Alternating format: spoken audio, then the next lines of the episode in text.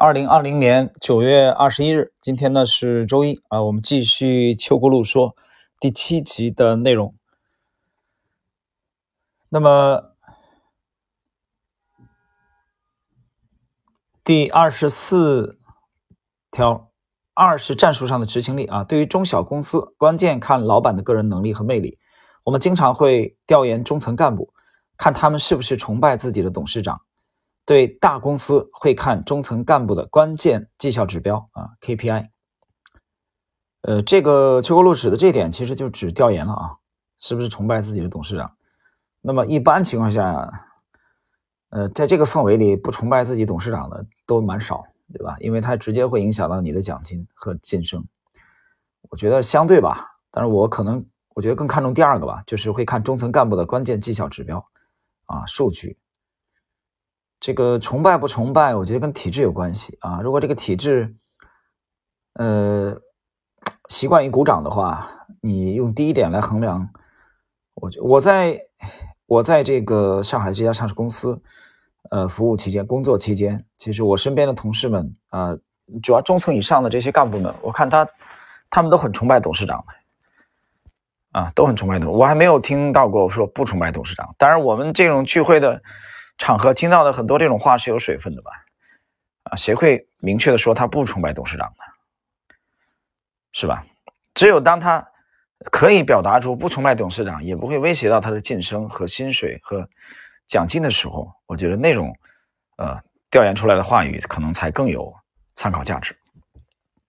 好了，下一点，呃，这里边邱国禄谈这个下一点，我们看啊，我对自己的局限性是这样认识的。我更擅长总结过去规律性的东西，而不擅长预测未来的突破和演变。我更擅长在变化中寻求不变，而不擅长在不变中寻求变化。呃，很谦虚啊。呃，第一层含义就是他善于总结过去啊，把过去的规律性东西总结出来。那我怎么忽然想到，我好像也有这个，有一点点这个优点吧？第二个不擅长预测未来的突破和演变啊，就他的预测的这个这方面呢，不是特别的突出啊。但人家很，人家管理这个百亿私募的邱国禄这么讲，其实还是很谦虚的。那么跟我们普通人还是有区别的。第二，我更擅长在变化中寻求不变啊，变化中寻求不变，而不擅长在不变的当中寻求变化。这个 挺谦虚吧啊，很低调。接下来，知道自己的能力边界，发挥自己的优势，买便宜的好公司，注意安全边际，逆向思维，人气我取，这些貌似投资中最简单的事，其实也是投资中最本质的东西。这个投资中最简单的事呢，其实是邱国禄的啊第一部著作吧。第二部好像是不简单的事。呃，我翻了一下第二部，第一部没仔细看。第二部怎么说呢？不说了吧，不说就是最好的说。呃，第一步还是还是不错的吧，第一步还是不错的。这里边谈了几点啊，知道自己的能力圈啊，这其实基本上就是巴菲特的东西啊，这这方面倒没什么创新。发挥自己的优势啊，买便宜的好公司，这个是他从估值啊价投的这个角度。注意安全边际，逆向思维啊，人气我取，人气我取也不是邱国禄先生的发明，也不是巴菲特和芒格巴芒的这个发明啊。人气我取在在中国的这个古代啊，中国的。呃，这个陶朱公啊，范蠡就有这种思维的啊，你去去读一下，去读一下中国古代的这个这个商业史啊，你就可以找到啊这种这种根源。但是他最后这句话讲的是对的啊，呃，投资中最本质的东西啊，最本质的东西去挖掘。那么谈到这这一点的这个第一点，巴菲特讲过，就是。你能力边界，知道自己的能力的边界在哪里，就是你不要越界啊，不要超过自己的这个边界。这一点比你的能力，就是知道能力圈的边界在哪在哪里，不要轻易越过这个圈啊，走到圈外去，那你会死，你会出问题。这个知道能力圈的边界在哪里，比你的能力圈有多大要重要的多。啊，有人说，那个举个例子啊，比如说有有个人这个技足球踢得很好，围棋下得很好啊。呃，国画画的很好，投资做的很好，然后这个唱歌又很好，啊，又很帅，啊，这个是这个这个人能力圈就很大了，对不对？是个全才啊，然后还会作曲啊，这样的人基本上是地球上是没有的啊。我就假设有这么一个人，他能力圈是很大的。但另外一个人呢，其实这上述这些东西基本上都不会，可能就只有一个谋生技能。但是呢，他很知道他的这个能力圈的边界在哪里啊，他永远不去做那些超越能力圈的人。所以，巴菲特认为这个第二点更重要啊，就不是说你能力圈越大啊越牛，不是的，知道能力圈的边界在哪里，而不去轻易越不去越界，这才更重要。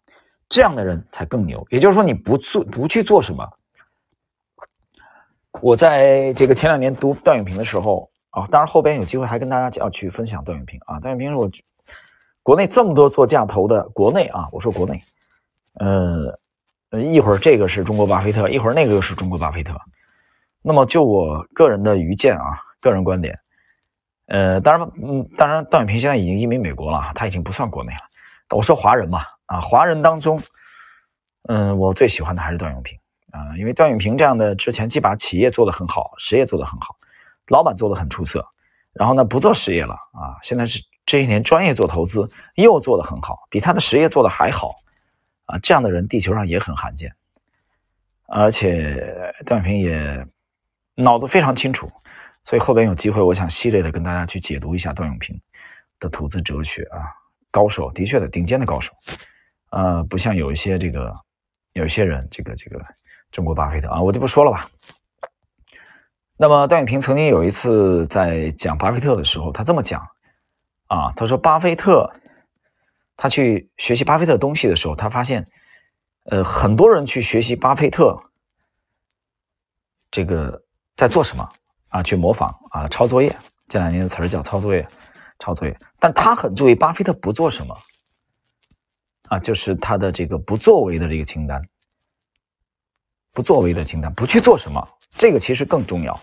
这个不做什么，就是能力圈的边界。其实，啊，也就是查理芒格讲的，啊，你你你你首先得知道你容易在哪儿死死去，然后你就不去那里，啊，这是一种顶尖的智慧。好了，那我们今天的这个段永平，这个这个邱国禄说啊，邱国禄说，你段永平也好，邱国禄也好。啊，这个重阳投资的裘国根也好，张磊也好，这些人其实基本的这个流派基本上差不多的啊，都是价投，只不过有区别啊。你张磊里边可能价投里边有成长，啊，成长的因素看得更更重要，而且它也不不，它绝不仅仅是二级市场投资了啊。那么，但是总体来说啊，风格是大的风格啊，是是接近的、相似的。好了，我们今天的第七集啊，邱国禄说就到这里，下一集。啊，继续。